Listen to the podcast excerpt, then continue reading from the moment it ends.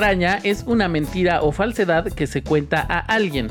En este podcast le vamos a contar dos historias a un invitado especial y al final él va a decidir si nuestras historias son verdaderas o unas patrañas. Patrañas. Patrañas. Hola, ¿qué tal? ¿Cómo están todos? Yo soy Daniel. Yo soy Carla. ¿Y cómo estás? Muy bien, ¿y tú? Ay, bien también, muchas gracias. Este ya es nuestro episodio número, o verás, 18. 18, exactamente. Nuestro episodio número 18. 18. Ya casi llegamos al 20. Eh, nunca había tenido tanto compromiso con algo en mi vida. No, yo tampoco. Ni siquiera en nuestra en relación. nuestra relación. muy bien, pues este. Hoy tenemos a un invitado muy especial. Eh, que eh, pues es un, un influencer de, de- de- de- del, del- del Instagram y del Facebook. Tiene muchos seguidores. Porque muchos. tiene una escuela muy, este, muy famosa. Una escuela, algunos dirían una secta. Exacto. Él es el director de Casa del Humor, director de Complot Escena, José Luis Aldaña.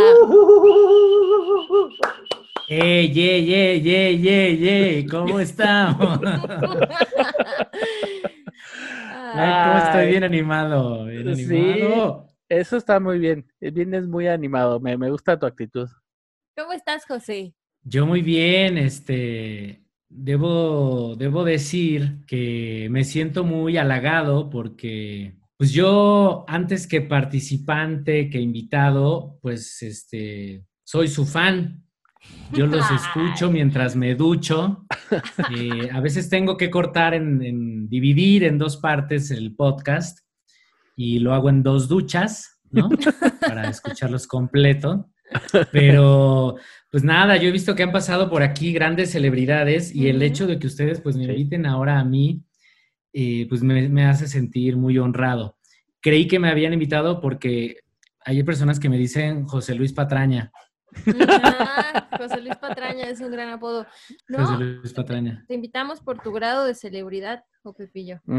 Así es. Y porque nos No, caes pues yo, pues estás. Ustedes por- también me caen muy bien. No, hombre, Diga, muchas gracias. Porque justo eh, este programa, como Carla lo ha dicho varias veces, eh, se hizo también con la idea pues, de invitar a nuestros amigos para pasarla bien, ¿no? Ah, pues vamos a pasarla muy bien, muy bien. Este, me he preparado.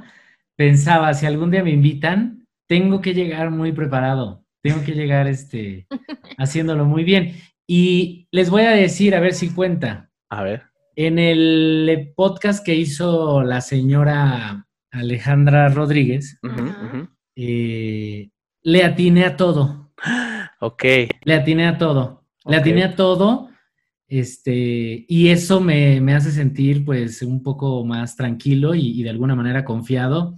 Así Mm. que espero pues estar a la altura. Muy bien. Tú O sea, digamos que has estado af- afinando tu patrañómetro.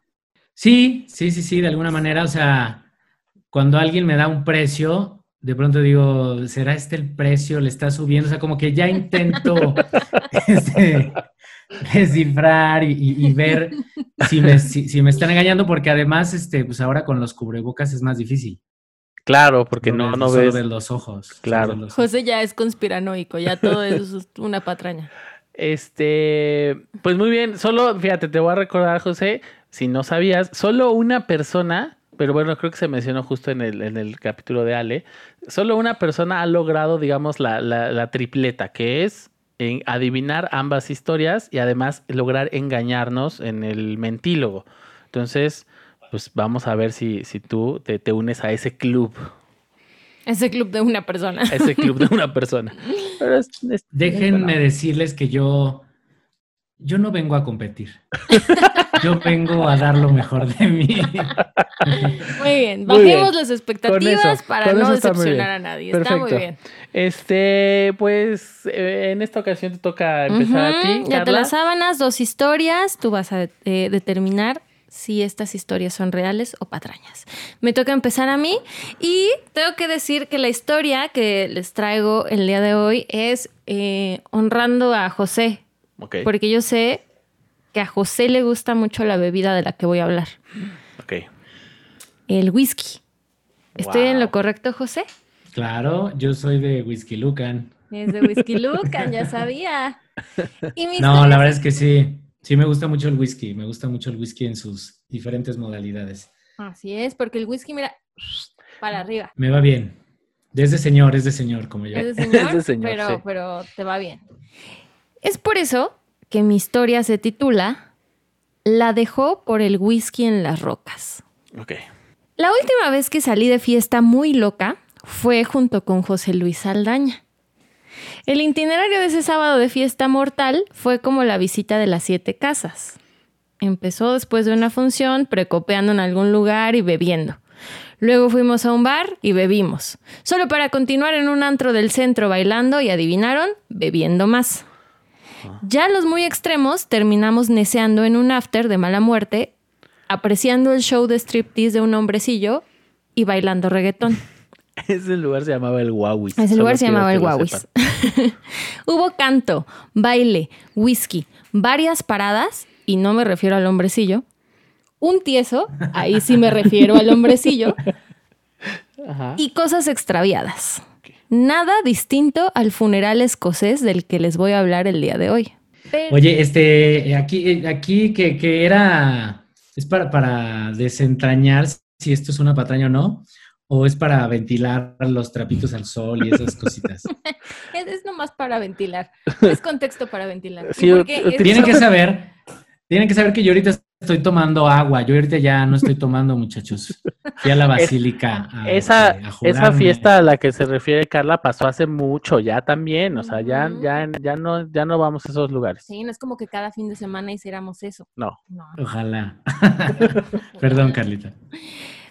Pero antes de que les cuente la historia de ese funeral, déjenme darles un poco de contexto sobre el ritual funerario en Escocia, que es muy peculiar. A ver. Hay un dicho popular. El funeral de un escocés es más animado que una boda inglesa. Y es que se dice que uno tiene que ir a un funeral escocés para comprender lo que significa ser más feliz. Los escoceses, por tradición, creen que cuando un hombre muere, el mundo inmediato que lo rodea se contamina, especialmente la comida. Entonces, para evitar que la muerte lo contamine todo, colocan un clavo o un alfiler en la avena, la mantequilla, el queso o la carne o cualquier comida que esté ahí alrededor. Con el alcohol pasa lo mismo. El whisky en el momento de la muerte de alguien también cambia, se vuelve lechoso y asqueroso. Pero en este caso, en lugar de tratar de salvarlo echándole clavos, la tradición dicta convenientemente que hay que acabárselo cuanto antes y dispensarlo entre los dolientes lo antes posible. O sea, entonces la onda es, alguien se muere y entonces hay whisky por todos lados y es, nos los tenemos que tomar rapidísimo porque se echa a perder. se va a echar a perder, hermano? Porque se hace leche, se hace Porque- leche, se vuelve porque se hace- y es que creo que en Escocia todos son este, intolerantes a la lactosa. Entonces por eso también hay que...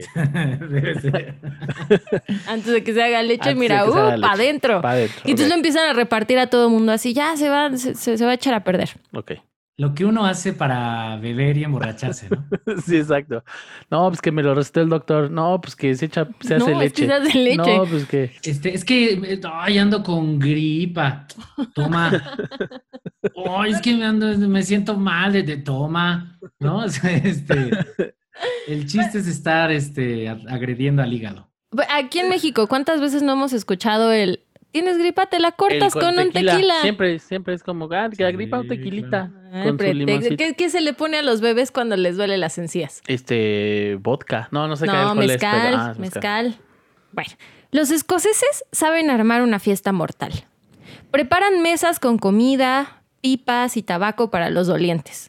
El whisky se coloca debajo de las mesas para mayor practicidad. Y así, con una copa o varias en la mano, brindan por la memoria de los difuntos. Luego se hace un segundo brindis por el consuelo de la familia. Luego se hace un tercero para los amigos en duelo. Luego un cuarto por los vecinos. Luego un quinto por los conocidos. Luego un sexto por pues ya lo que sea. No, pues ya, por las, por las faldas escocesas. Para que no te mueras. Un Un momento. momento, se murió alguien. Ah, más whisky. Exacto. Yo no he ido a Escocia, pero he visto beber a los escoceses. Eh, me tocó una vez estando en Madrid un, un partido eh, de Real Madrid contra Celtic, alguna sí, algún equipo escocés. O el Rangers, ajá. El Rangers, sí, algunos de esos son así como de los más tops. Y era una locura, o sea, sí es gente que se hincha de, beber y, que se, aparte, pues ellos son pues más rojitos, ¿no? Entonces, este, son muy blanquitos, entonces, este, pues los veías así con sus este, cachetitos todos rojizos y su nariz así de típico borracho, ¿no? Como de, de, Papá Noel. Eh, todo esto que dices me hace mucho sentido y hasta ahora pienso que es verdad, Carlos. Ok, ok. ok, va, va, va, Oye, nada más una pregunta, José. Eh, ¿Y son, son mala copa o son borrachos felices? ¿Sí son muy mala copa? No, es así de. Llegan al momento de mala copa y luego ya se caen en el suelo. ah, son como mis tíos, entonces. Oye, a lo mejor tus tíos son escoceses. A lo mejor. Los hombres que alguna vez fueron grandes bebedores, estando al borde de la muerte, daban instrucciones específicas a sus familiares para organizar una fiesta apropiada en sus funerales con música, baile, comida, bebida y anécdotas del difunto. Tales deseos deben materializarse o traerá deshonra a los muertos. Los invitados deben partir solo después de que se hayan llenado bien de whisky. Pero ahí no acaba el fiestón esto solo es la primera parada. O sea, esto es como el apenas estamos empezando el funeral. Y ya están todos bebidos. Y ya están todos bebidos. La marcha fúnebre a la iglesia es otro ritual escocés interesante. El cuerpo es llevado al cementerio generalmente por hombros corpulentos. Si el cementerio está lejos, la tarea se realiza por turnos haciendo las respectivas paradas en la N cantidad de tabernas que haya camino al cementerio. Como una suerte de pit stop para alcohólicos. me imagino que es como, lo en, como en los maratones, de que, hay como tus paradas donde te dan agüita. Exacto. Aquí son paradas. exacto, aquí es, pero es con whisky, ¿no? Así es. Si el cementerio está hacia mil kilómetros de distancia, en todas las tabernas que haya de aquí al cementerio se tienen que parar por lo menos para echarse una. No, pues yo creo que siempre escogen el cementerio más lejano, ¿no? Ni modo que escogieran así. No, está aquí a la vuelta. Ay, no vamos a beber. no, no, se tienen que ir hasta el otro pueblo. sí. Ahora sí, uno de esos funerales sucedió en 1896 en la localidad de Angus. Nuestra protagonista, Jessie Colgold, una profesora local de 26 años, murió a causa de una peritonitis. Jessie no bebía, así que no había dejado instrucciones expresas para llevar a cabo un pachangón. Se esperaba algo tranqui. Pero... O sea, perdón, perdón. Entonces, ¿tiene que ver un poco con el muerto también? Sí, si el muerto dice, quiero pachangón loco... el muerto es un alcohólico en recuperación. O sea, si el muerto hubiera sido mi tío Ramón, hubiera sido pachangón loco. Ajá, pero si hubiera sido alguien que no bebe, no hay pachangón loco. Exactamente. No, no tan loco. Todo depende del muerto. Sí, no tan loco. Si hubieran bebido. Si me muero, llévenme a Escocia. y te vamos a llevar a Escocia y nos vamos a detener en cada bar que encontremos de aquí a Escocia. eso. va a estar bueno.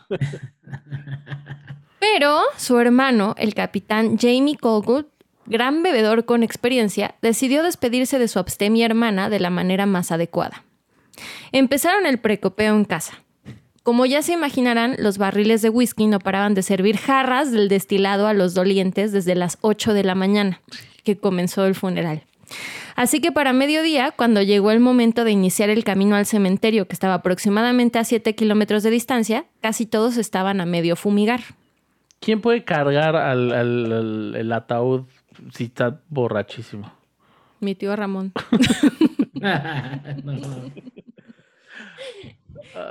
Oye, hiciste un. Es que hiciste un énfasis que no me gustó. ¿Cuál? A ver.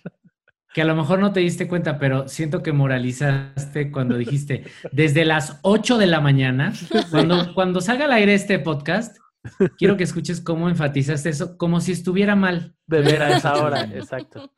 No, tienes razón, no debería yo de Fíjate que yo sentí otro, otro este, énfasis en otra parte, mm. que también siento que fue un juicio. Cuando dijiste la abstemia hermana, así como juzgando a la gente que no bebe. Entonces no sé si o eres pro bebedores o, eres eh, en contra de los bebedores, no entiendo. Doble moral, doble moral. Doble moral. Soy un misterio. Doble morales. doble morales. Soy doble morales. Seis hombres corpulentos y medio sobrios tomaron el cuerpo de la señorita Jessie sobre sus hombros. Comenzó la procesión fúnebre. En Escocia es tan arraigada la fiesta fúnebre que hay piedras llamadas lekerstanes, que son columnas de piedras con el borde plano y se encuentran generalmente afuera de las tabernas, donde los portadores del féretro colocan los ataúdes en su camino a la iglesia.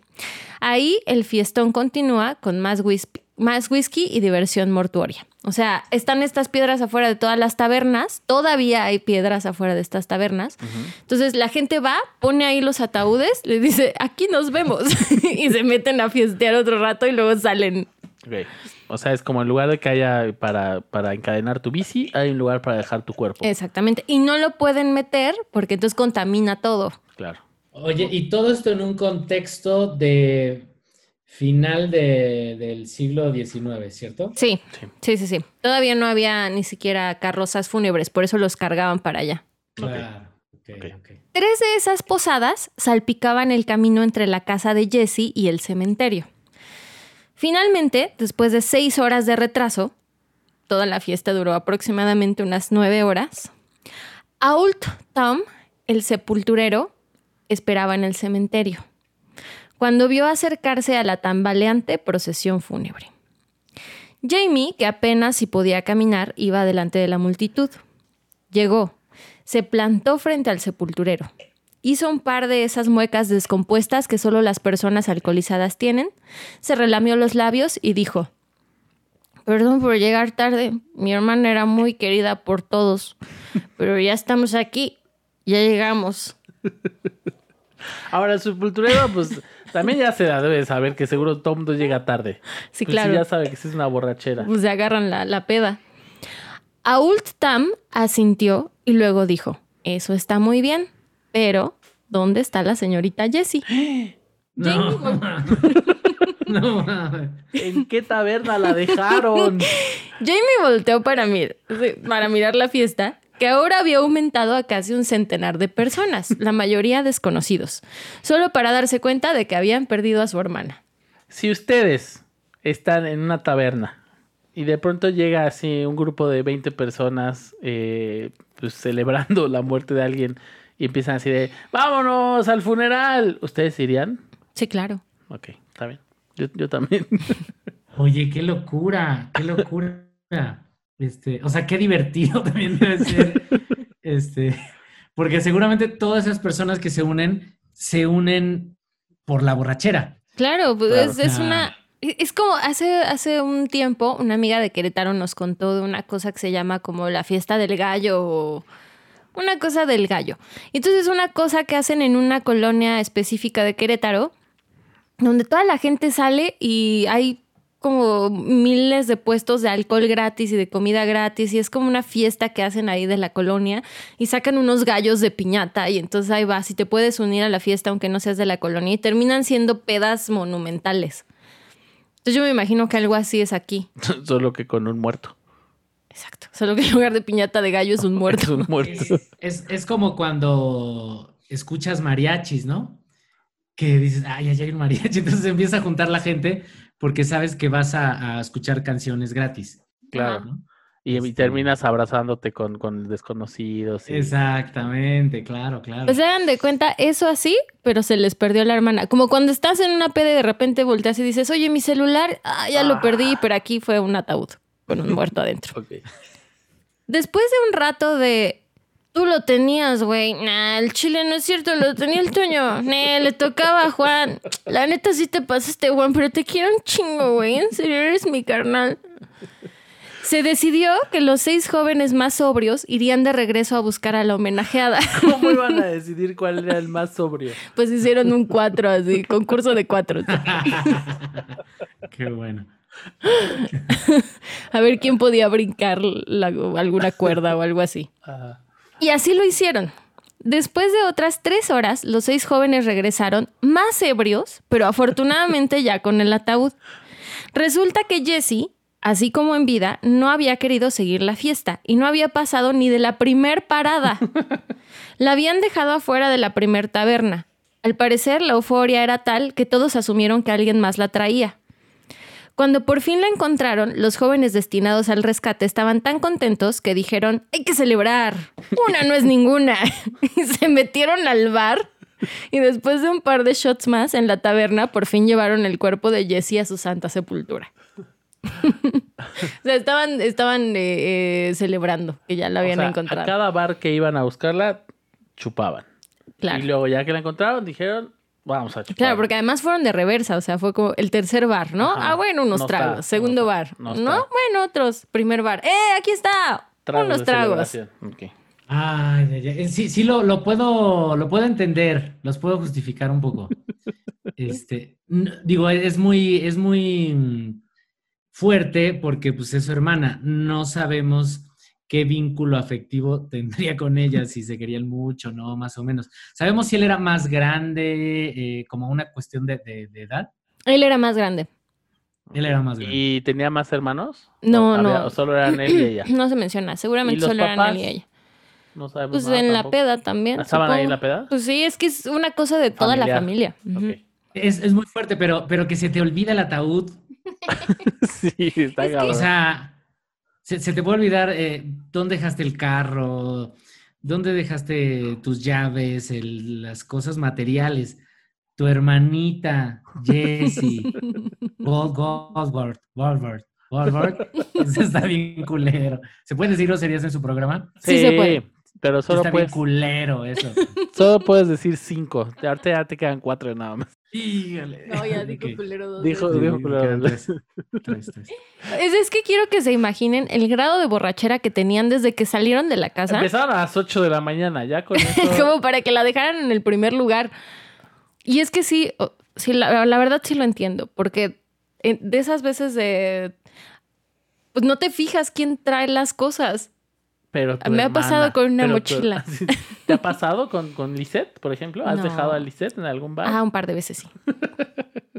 Eso, y, y no sé, no sé si estoy justificando a Jamie, pero finalmente debe ser un momento muy doloroso, ¿sabes? Y finalmente el alcohol siendo un eh, depresivo, eh, donde, donde de pronto hay muchas personas que sabemos que beben pues para Para olvidar. Para olvidar, para este no pensar en, en algo que te duele, ¿no? Claro. O sea, muchos de los alcohólicos son alcohólicos porque no quieren afrontar ese dolor que sienten por alguna situación. A las 8 de la mañana, el dolor de la hermana. Este, ¿a qué, hora estamos este, pensando que llegaron al cementerio? Era noche ya, ¿no? Como Pues sí eran... dicho, ¿no? Sí, la fiesta duró nueve horas y empezaron a las ocho de la mañana, Como las 5. como a las cinco y tantos.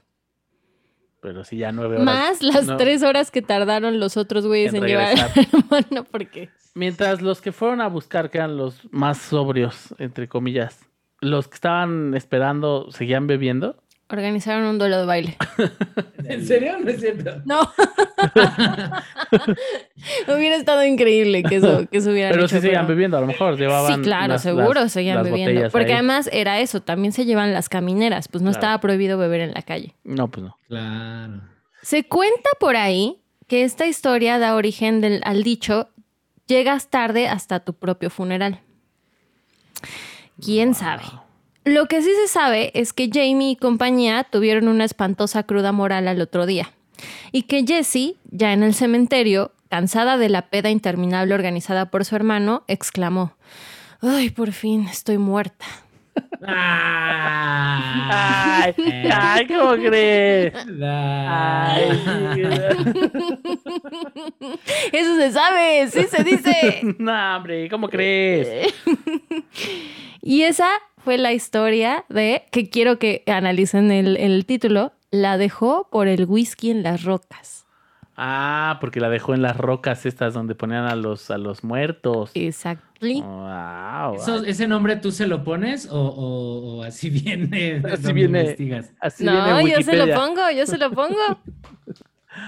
Ay, te quedó bien bonito tu título y tu historia. Sí, Carlila. está muy bien. está Es muy- una historia especial de whisky, especial para nuestro invitado especial. Más este. ¿Se, se sabe si le enterraron o no? ¿O qué, qué diablos? Sí, sí la enterraron. Ya cuando llegó el ataúd, pues ya el que se hizo cargo fue el sepulturero, que no estaba pedo, y dijo, ah, pues ya vamos a enterrarla. ¿Y hay algún como, como evento religioso? O sea, ¿está ahí un cura o algo que hace? Sí, la ¿Y el llevan cura a- también está borracho? No, los llevan a la, a la iglesia, pero fíjense, hay también otro dicho en- eh, con los escoceses eh, que dice que los escoceses solo pisan la iglesia dos veces en su vida. Cuando los bautizan y cuando se mueren. Ok, o sea, no son religiosos. No. Bueno, este, sí, muy escoceses y todo, pero ¿en cuántos pueblos, este, pues no, no se hace lo mismo, ¿no? O sea, cuando se, se vela a los muertos, están bebiendo toda la noche, toda Sí. la noche y hasta que lo, lo sepultan.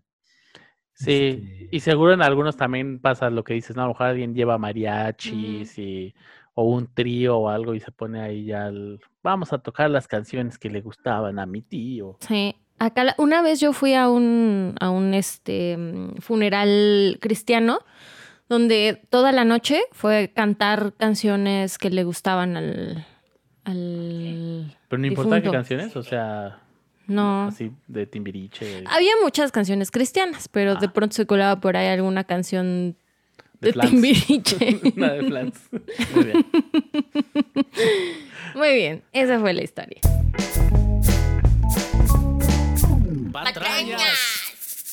Bueno, pues este, voy a contarles yo eh, mi historia, eh, que también pues tiene una onda de, que, le puede gustar a José, porque es de, es de historias, es decir, es de cine, es de, géneros. Luego damos taller de Impro 2, que es de, de géneros y estilos.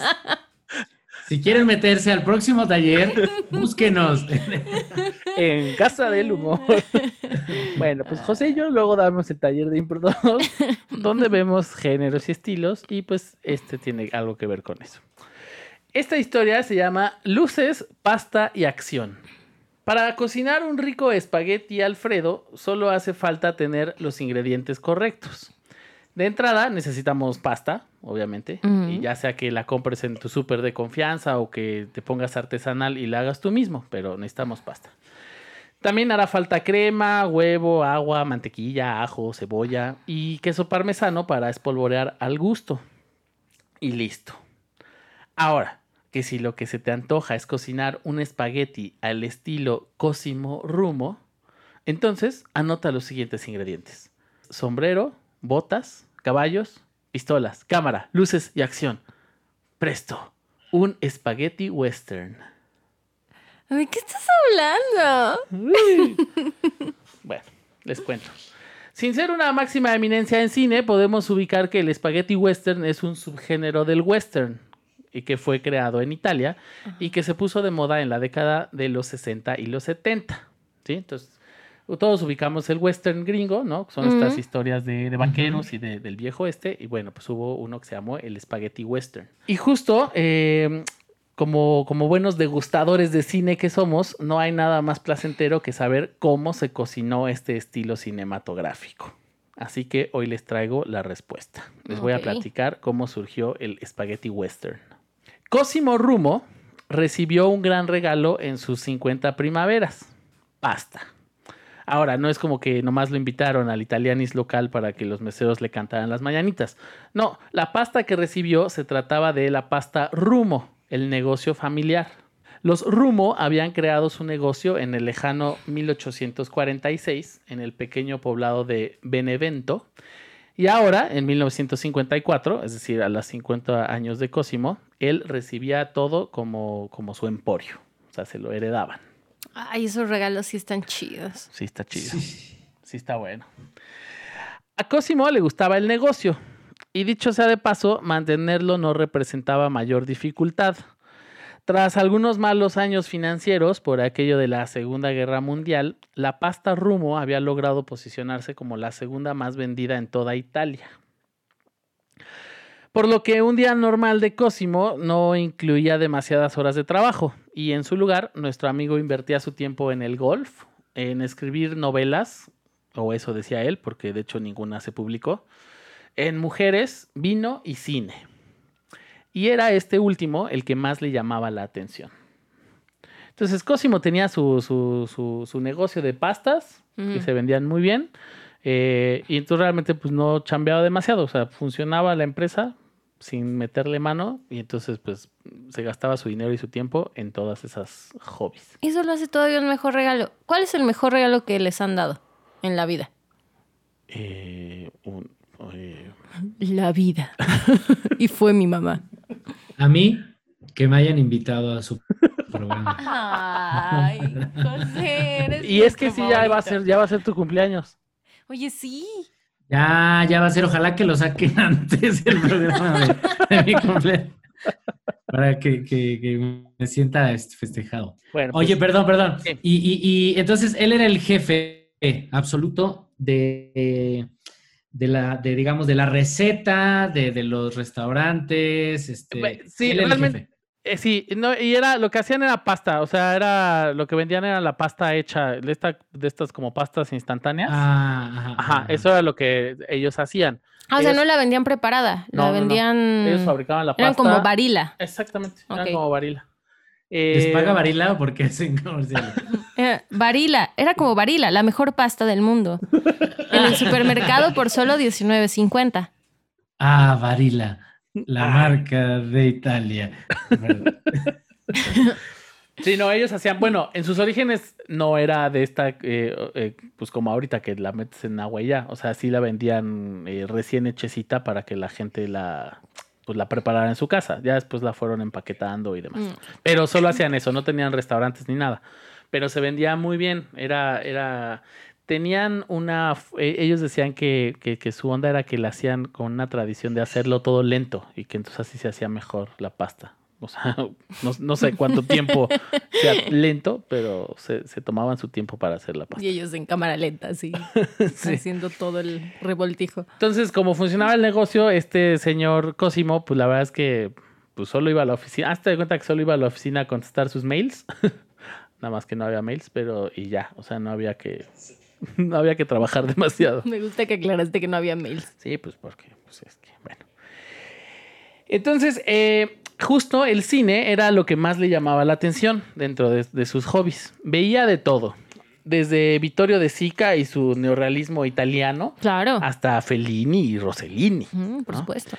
Ahora, también Cosimo no discriminaba. Y a pesar de que fueron sus enemigos bélicos, le entraba también al cine francés, al inglés y, por supuesto, al recién llegado cine norteamericano. Antes de la Segunda Guerra Mundial, sí llegaban algunas películas gringas a, a países europeos, pero muy poquitas. Una vez que terminó la guerra, como que, como ya se empezaban a sentir muy acá los gringos, ya empezaron a, Claro. a exportar también más su cine. Entonces empezaba a ver. Armar su imperio. Exactamente, exactamente. Eh, y justo de este último, del cine norteamericano, lo que más disfrutaba eran los westerns. Si Cosimo hubiera nacido de nuevo y hubiera estado en él la decisión, se hubiera llamado John Wayne. Lo adoraba. No había película de vaqueros que Cosimo no hubiera visto. Desde La Diligencia, El Tesoro de la Sierra Madre, Solo ante el Peligro, Centauros del Desierto. Vamos, si vacas Esa es buenaza, ¿eh? Esa Esa es es buenaza, ¿eh? Esa es buenaza, ¿eh? Yo no he visto ninguna. Todas son buenas, todas son buenas. Si Vacas Vaqueras se hubiera estrenado en aquella época, Cosimo lo hubiera visto. Así de fan Eh, era, era de, Ay, sí, ¿cómo? Sí, Cosimo, no.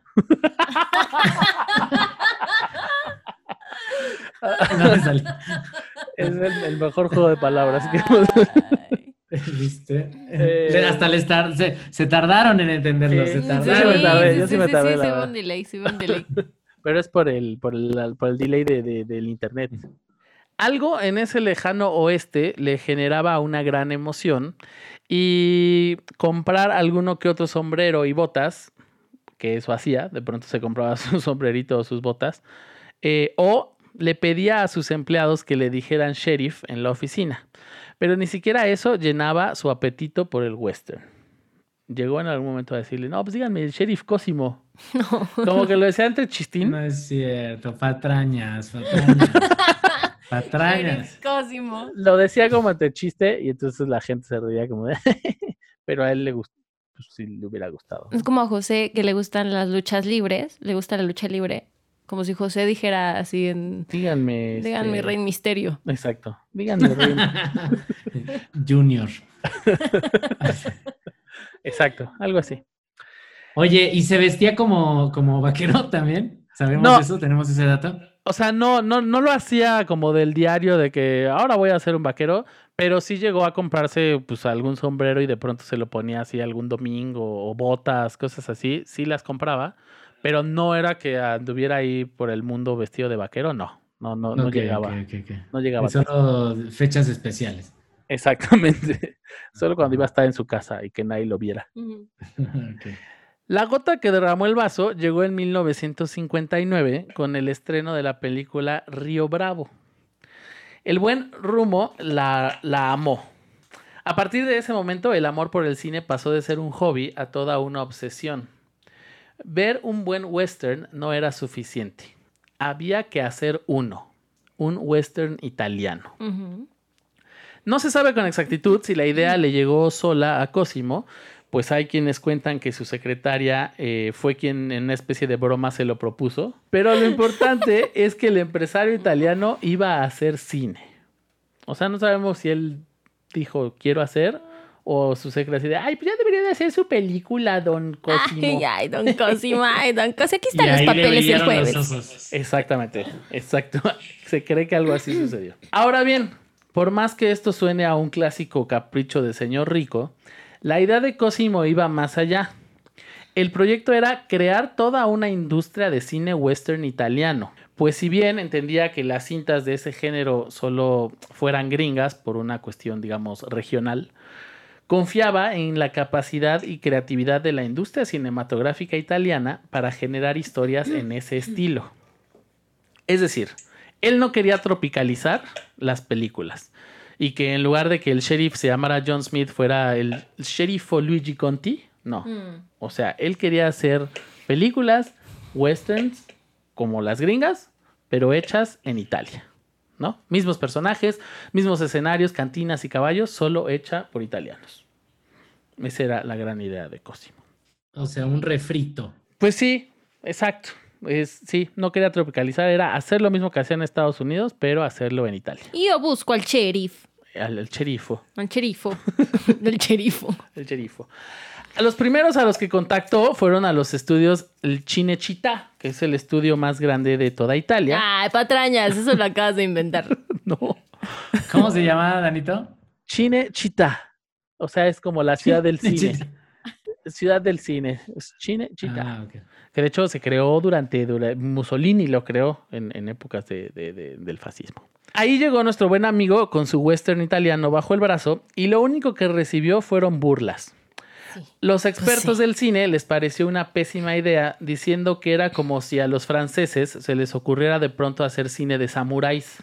Claro. Según ellos, hay historias que solo deben hacer los que las han vivido. Y entonces dijeron, no, pues esa western es de gringos porque ellos vivieron el, toda esa cuestión de vaqueros. Solo ellos pueden hacer ese cine. Claro. Pero Cosimo no se iba a rendir tan rápido.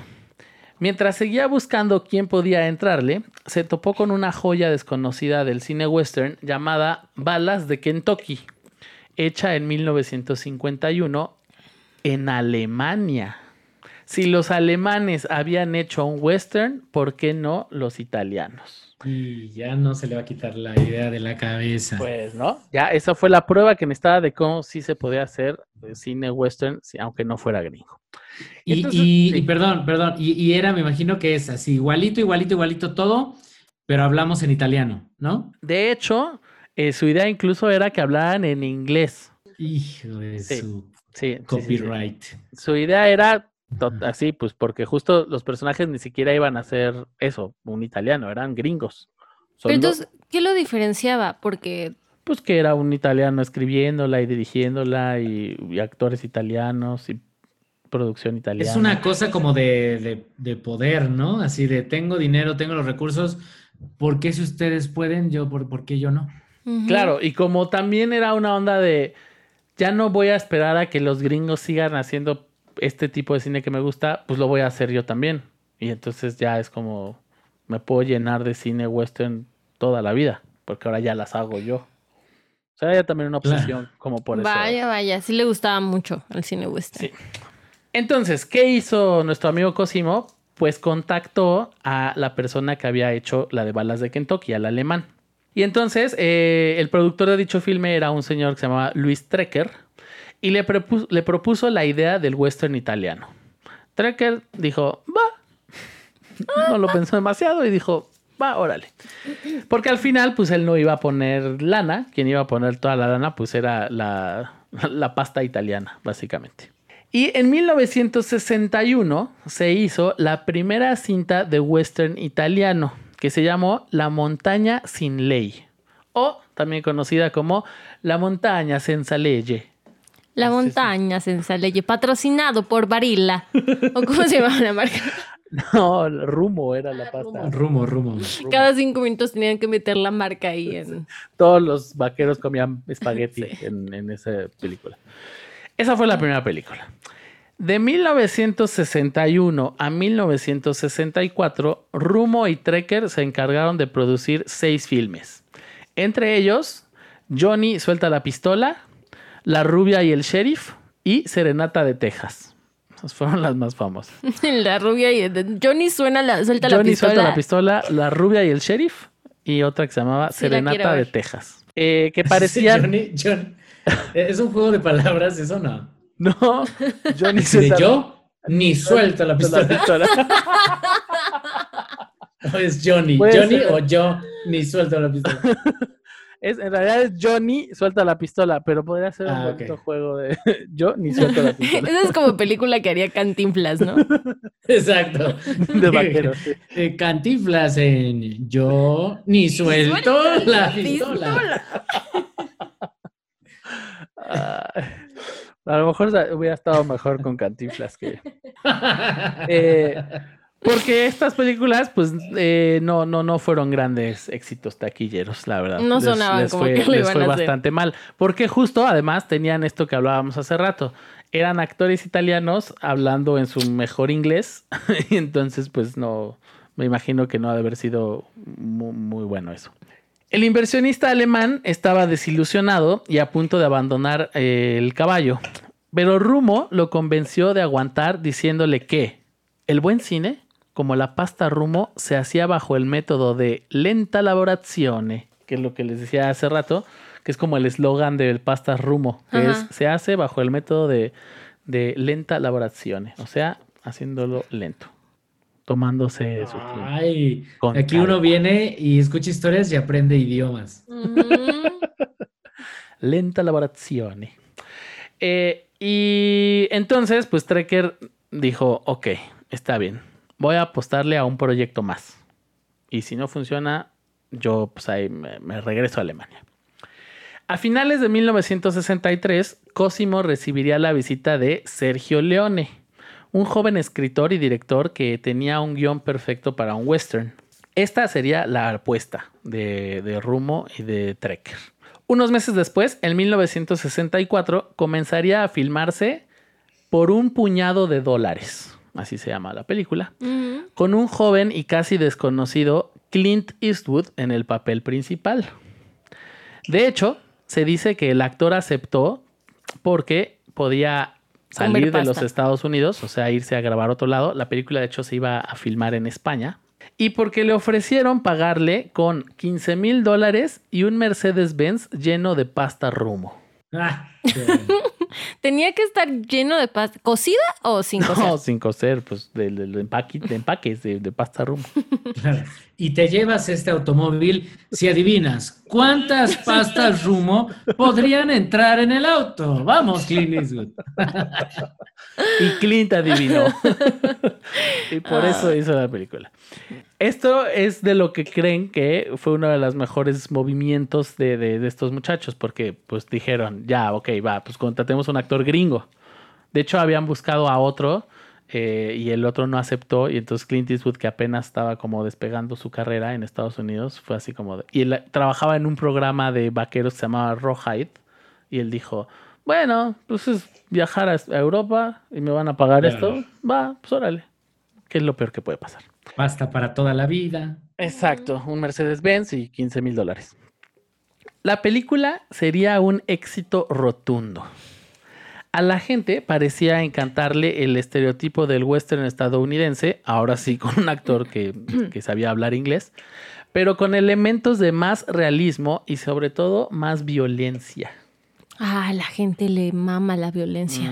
Ujú. Tras el éxito de esta película, de inmediato se comenzó la filmación de dos cintas más que formarían parte de lo que sería conocida después como la trilogía del dólar, que serían esta que ya se filmó, la de este el puñado por un puñado de dólares y La muerte tiene un precio y el clásico El bueno, el malo y el feo.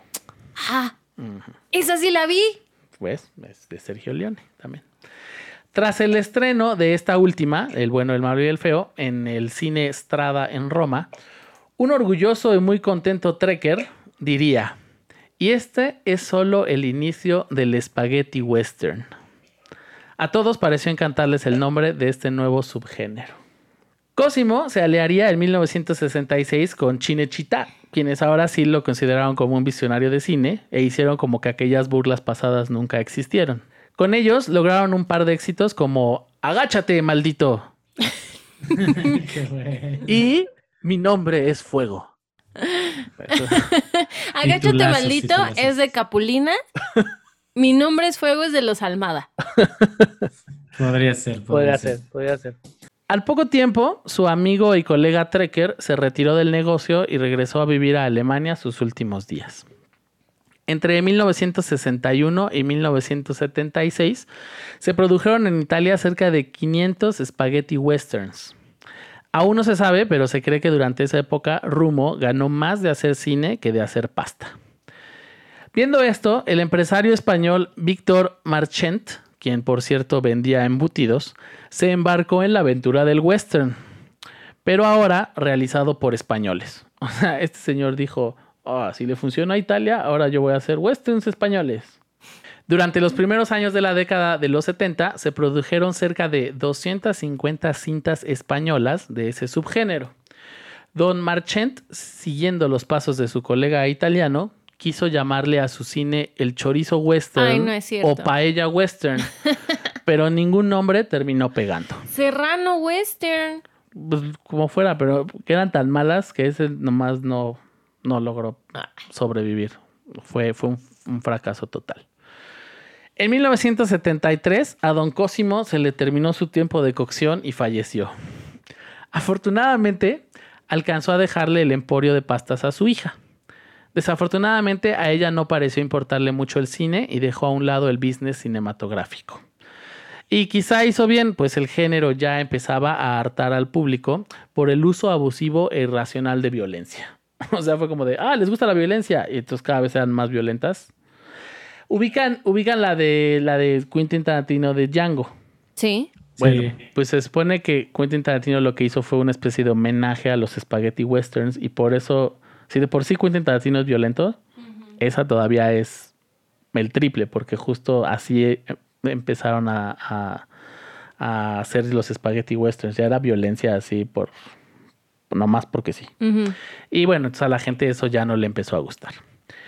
En el intento de cambiar, el director Enzo Barboni le metió comedia a la fórmula y si bien funcionó un rato, ahora el uso excesivo de humor terminó por comerse al género. O sea, dijeron, ah, ya no les gusta la violencia, ahora que sean de chiste. No, bueno. Y no, sé, si, claro. no sé si ubican que en el 5 pasaban unas películas de un señor gordo que se llamaba Bot Spencer y que eran dobladas, eran rarísimas y eran como westerns, pero de chiste. No. Bueno, las pasaban mucho en el canal 5 y eso era, o sea, se convirtieron como en como westerns, pero de, de comedia tonta.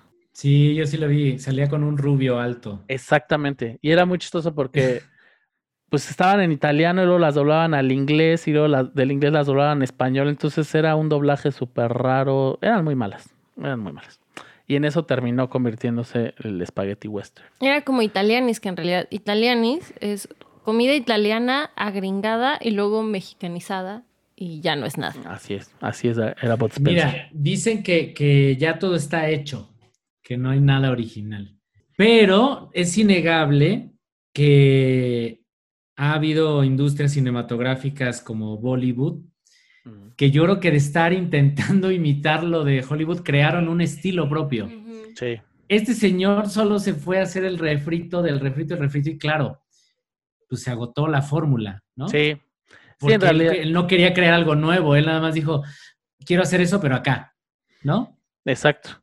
Sí, y realmente solo duró así, digamos, en un boom importante, solo pues unos 10 años. Y después, porque aparte de hecho, es un gen- chingo, güey. Die- 10 Claro. años es muchísimo. Sí. duró mucho la formulita. porque de hecho, incluso el western también terminó por desaparecer un poco en Estados Unidos. De pronto, hace unos 5 o 8 años, como que otra vez empezaron a, a- a tirarle los gringos a volver a, a- a hacer westerns, pero era un género que también ya estaba medio, medio olvidado y abandonado. Y entonces ahora otra vez como, y a partir de Quentin Tarantino con su película otra vez como que se empezó a hablar del, del spaghetti western, pero, pero sí, pues así como, como murió y ya, ya no existe como tal, pues. Entonces a lo mejor por eso los gringos hicieron italianis. Mm, Tú haces esta mamada con mis películas gringas, ve lo que hago con tu comida. ¡Ah! ¡Pizzalianis! con la pizza. Bueno, con- la comida italiana y con todas, ¿no? y con todas, sí, exacto. Todas las comidas que tocan las vuelven ahí una cosa rarísima. Mm, Sí. Con el Taco Bell, nada Taco más. Bell. El Taco Bell. Pues sí, Cosimo Rumo logró lo que pocos, deleitar el paladar de expertos críticos culinarios y satisfacer a los refinados cinéfilos. Nada como un puñado de espagueti para sacar una buena sonrisa a todos. ¡Qué bonito! ¡Qué Ay, luces, pasta y acción. sí, ¿no? Así se llamaba. Así se llamaba, exactamente. Así Ay, qué buena memoria. muy bien. ¡Qué buena memoria! No, lo anoté, lo anoté, lo anoté. Aquí lo tengo en mis anotaciones. porque- Ah, Muy bien. o sea, a mí ya se me olvida todo, muchachos. Esa es la historia de, de cómo surgió el spaghetti western. muy bien. Me estás diciendo entonces que el spaghetti western solo se llama spaghetti western porque alguien dijo, ah, pues este Porque señor hace un- spaghetti. Ajá, porque quien inició todo era un señor que se dedicaba a hacer espagueti. Bueno, pasta. Y a quien se le ocurrió el término fue al su amigo el alemán, que se quiso hacer el chistosito en, en, en esta como rueda de prensa. Y, y ya ves que cuando uno dice algo y gusta, pues se queda. Y entonces se quedó.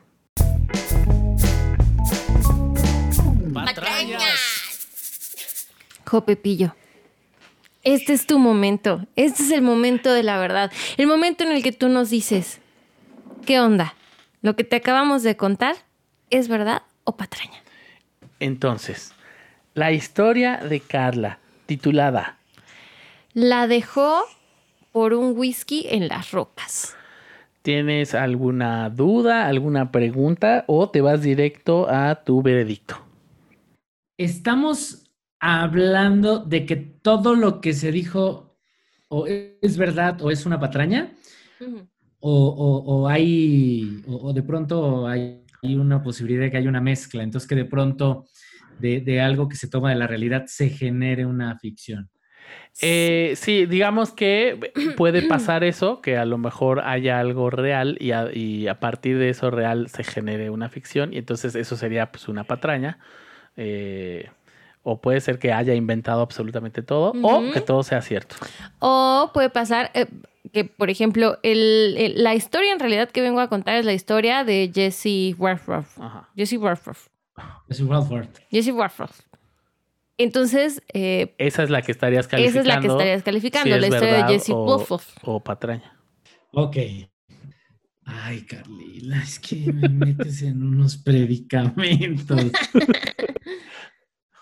es que se- sentí que tu, que tu final fue, o sea, como metiste un chiste, este, que estuvo muy bueno, que, que- que debo de decir que, que, que lo califico muy, como muy bueno, Muy alto. muy buen remate. Eso me hizo dudar de todo lo demás. Ok, ok.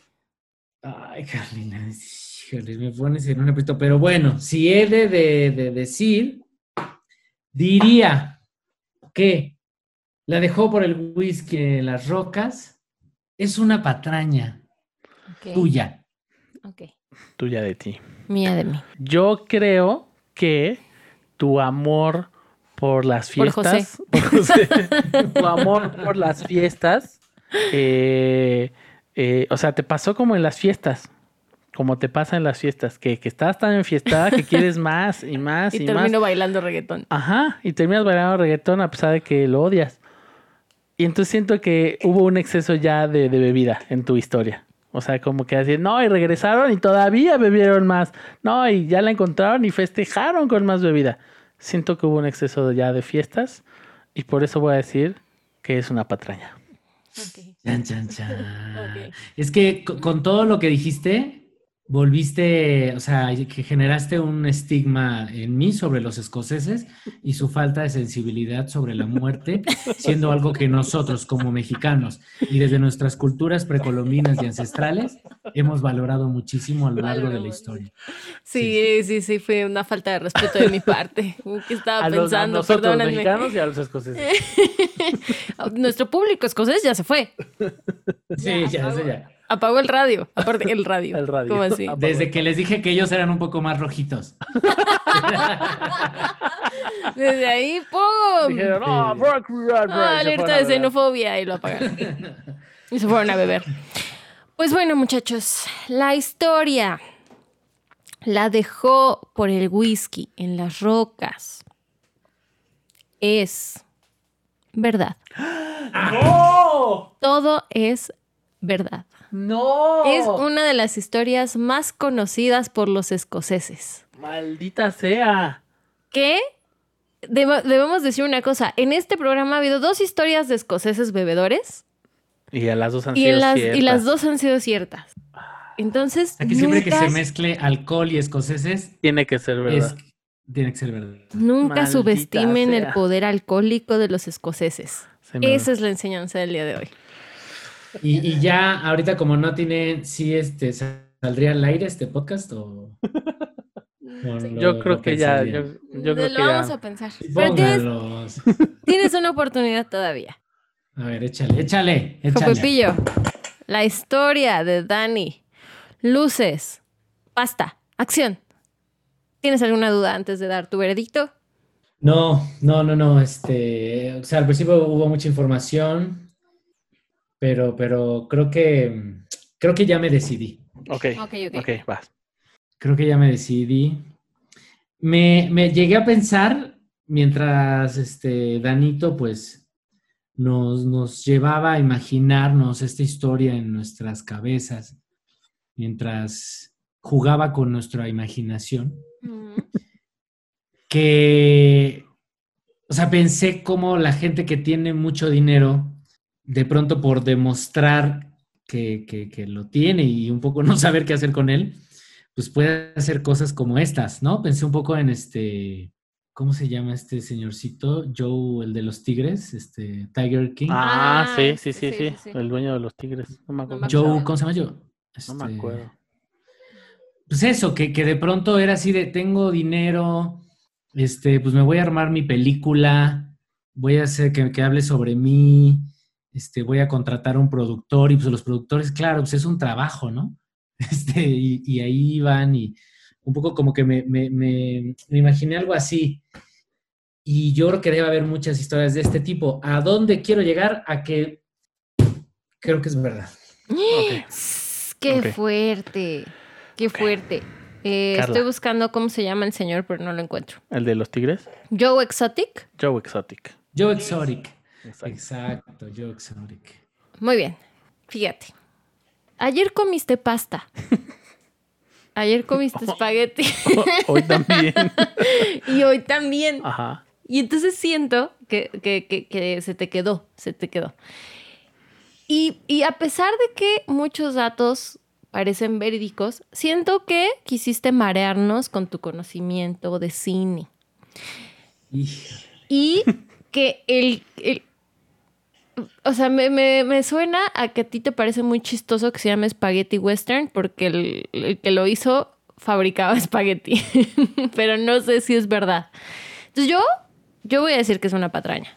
Pues es momento de la verdad, ¿no? Es momento de decir. Ay, no, qué nervios, que en este momento me pone muy nervioso. No quería llegar aquí, no quería llegar aquí. La historia, luces, pasta y acción es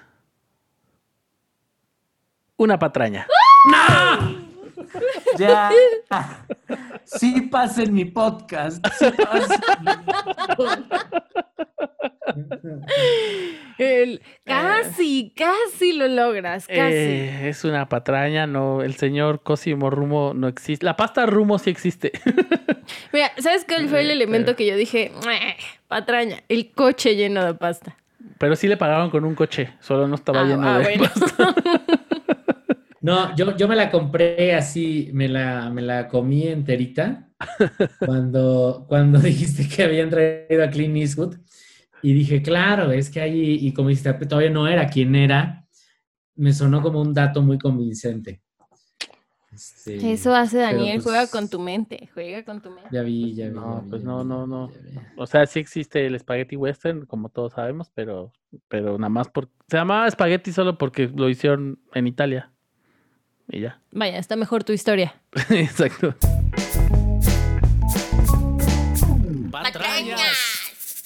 Pero todavía tienes una oportunidad, Jopepillo. Ay, voy a la catafixia. Porque este es el momento del mentílogo. Mentílogo. En Donde el el- invitado nos va a contar una pequeña historia de su ser. Bueno, no es una historia, en realidad va a ser Una- una afirmación. una aseveración sobre, sobre su vida y nosotros vamos a tener dos minutos para hacerle preguntas eh, y después vamos a decidir si lo que nos contó es verdad o es una patraña. ¿Estás listo. José? ¿Estás listo? Sí, sí, sí, sí, sí, quiero, quiero ir a la catafixia, sí quiero. Muy, bien. José. Entonces, Adelante. adelante. Una vez dirigí actores de cine porno. Qué buena ok. patraña. Muy bien, corre tiempo a partir de ahora. Dirigiste actores de cine porno, pero no en una, eh, o sea, en una película porno o en un algo porno. Para una película porno. O sea, dirigiste una película porno. ¿Eso hace cuánto fue? No, dirección de actores. Ah, ya, dirección de actores. Ok, Ok, Dirección de actores. Sí. ¿Eso hace cuánto fue? Eso fue en el 2002. ¿Cómo, ¿Cómo apareció ese trabajo? ¿Cómo, cómo, ¿Cómo llegaron a ti? Bueno, eh, resulta que nos invitaron a mí y a Omar Medina a entregarlos lo mejor del cine porno internacional de, en una premiación que se hizo en la Ciudad de México. Y nos invitaron a ser los maestros de ceremonia y a hacer unas impros. Y en la premiación, pues eso, este, los, les, gust- les gustó mucho nuestro trabajo, eh, conocimos, les entregamos los premios a, así a la mejor mamada, a la mejor escena de, de sexo anal, ¿no? Así era como una terna de lo mejor, de lo mejor del cine porno de ese año. Y entonces, eh, pues empezamos a, a conocer a, a las actrices, a los actores, a los productores. Y como les gustó mucho lo que hicimos, en la fiesta, ya en la, en la peda, nos dijeron, oiga, nos gustó mucho lo que hacen, ah, nos gustaría mucho que pudieran dirigir alguna escena de los actores mexicanos, porque nosotros le entregamos este, premios a Nacho Vidal, a Carmen Vera, o sea, así como a los Internacional. grande porn stars de, de esa época, del inicio de los 2000. Y entonces, pues nos pareció muy divertido. Y me dijeron, Omar, como que un poco dijo, sí, pero yo soy actor, José Luis es el que dirige. Y entonces, pues me, me llamaron y me dijeron, queremos primero que veas unos videos. Me dieron como ocho videos para que yo conociera a los actores con los que iba a trabajar. Y ya que vi los videos, yo no soy tan fan del porno, o sea que sí fue una cosa muy de, bueno, tengo que ver a las personas con las que tengo que trabajar. este, pues le hablé y le dije, oye, sí, pero pues hablamos de dineros y tal, ¿no? A mí me daba mucho resquemor porque pues, es muy raro, pero dije, finalmente yo tengo que ir a hacer mi trabajo de director con unos actores, solo que ellos se dedican al cine porno. Y así llegué. Ok. Última Eh, pregunta. Ajá. ¿Te gustó? La verdad me la pasé muy bien. me pareció. Ya estando ahí, porque ya había mucha camaradería y ellos pues están, son muy desinhibidos, o sea, no, están muy acostumbrados a, a que vaya alguien y sea el camarógrafo y sea el director y haya, o sea, estábamos ahí 15 personas, ¿no? No es una cosa que sean tres personas, dos. hay un crew muy grande, como una película normal. Claro. Y, y entonces yo estuve ahí y entonces yo tenía que de pronto pues, cortar y decir, es que aquí yo creo que si tú estás llegando a conocerla, pues es porque ellos son unas rocas, ¿no? Ellos son así de, pues, están para, para lo que están, que es para que se les pare y para que se las puedan meter. Este, y, y yo, tenía, yo tenía que hacer, meter ahí la carnita, ¿no? De, de la situación, digamos. Tiempo, se acabó el tiempo. Dani. ¿Yo empiezo? Yo ya, ya tenía conocimiento un poco de, de, esta, de este evento de, de, la, de la entrega de- del cine porno. ¿En serio? Ajá. Porque, ¿Fuiste a algo? Porque pues yo fui, yo estaba nominado. No sé si. No, pero tenemos una conocida en común que fue y que me platicó que conoció a Nacho Vidal. Entonces, eso me hace pensar que. Ahí va, ahí va mi veredicto. Mi veredicto es que, obviamente, todo eso de los premios pasó. Sí se acercaron en, en esta fiesta, así de, ay, pues deberían de dirigir, na, na", pero se quedó en eso. O sea, se quedó como en una onda este, de, de sí, estaría chido, sí, pero nunca pasó. Es una patraña. ¡Qué fuerte! Fíjate, ahí te da mi, mi veredicto. Yo no tenía conocimiento de esta historia. Y no sé por qué, si es muy buena. O sea, no de lo de la dirección, solo del evento. No, pero tampoco tenía conocimiento del evento. Ni sé quién es Nacho Vidal. Yo- Uy, no, te pues es que- pierdes. Es que Lo sí. voy a buscar en internet. Eh, pero yo voy a decir que esta historia es verdad. Solo porque sé que eres un director muy versátil. Ay, güey. A ver. Bueno, esto eh, que les acabo de contar, pues pertenece al universo de las patrañas. ¡No! ¡Rompiste mi corazón y mi confianza! Sí, sí. Ay. Y estoy seguro que si de, de, de, de, de, de Danito, de haber este, de no haber tenido ese contexto, hubieras dicho que era una verdad. Sí. Pero, pero tengo, mi única duda ahora es, sí, sí, sí hubo este momento en que les, le- te dijeron así como de, ah, deberías de dirigir y ya no pasó, o ni siquiera eso. No, no, no. O sea, Ah. este. Sí, sí, hicimos, fuimos los maestros de ceremonias de Ajá. este, de este, este, de este festival. Sí hicimos unas impros y no fueron tan afortunadas, en realidad era muy raro porque sea, hay unos así de, de, de- de pasábamos de los maestros de ceremonias a, y ahora una impro. Entonces hacíamos una impro y regresábamos y decíamos, y ahora el premio a el mejor trío. Y ahora una impro, ¿no? ¿Por qué querrían hacer impros entre los premios? No, no. Éramos, éramos como el show, éramos como la variedad, Ah, ¿no? O sea, como cuando va este, pues no sé, este Black Eyed Peas, ¿no? Y, y- y entonces amenizan eh, los Óscares, pues así nosotros, pero en los premios porno. Entonces dijeron, les pagamos poquito y que hagan todo. Hicimos todo y sí conocimos a, la- a los, a los actrices y los actores porno. Pero pues nada, solo fue eso, fue así de buena onda y ya, gracias, hasta luego. Y creo que Oh. nunca más hubo esos premios, creo que ya no se volvieron a hacer, creo, o sea, yo nunca supe de, de su existencia.